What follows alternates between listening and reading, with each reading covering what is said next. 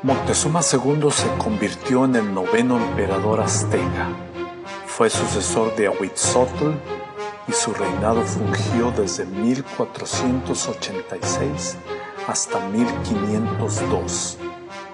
Moctezuma Xocoyotzin II se convirtió en emperador en el año de 1502.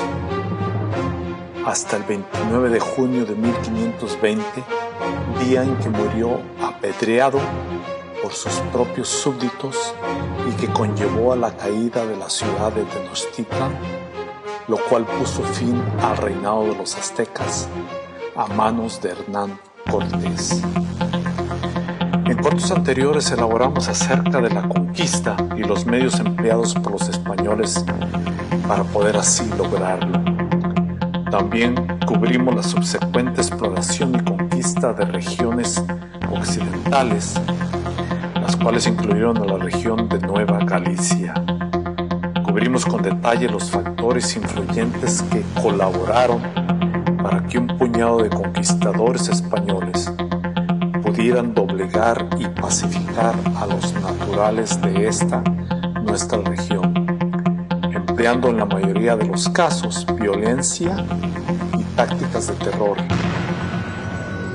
Es obviamente importante considerar que gente de bien también fue partícipe y que sus esfuerzos por respetar a la indígena ayudaron a una más sensible y humana pacificación.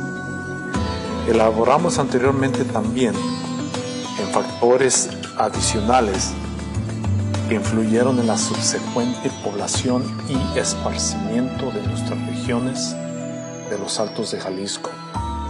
Enumeramos ramas genealógicas principales generadoras de la gran mayoría de los descendientes de la región, así como los orígenes de los primeros pobladores de nuestros pueblos en este corto me dedicaré a analizar con detalle un aspecto primordial nuestra herencia generacional hereditaria, nuestro mestizaje y legado indígena, el cual nos conducirá a un pasado revelador, impresionante, jamás nunca considerado por mí. Este conducto será relacionado con una de las ramas de la familia descendientes lejanos de Moctezuma Xocoyotzin II, emperador azteca.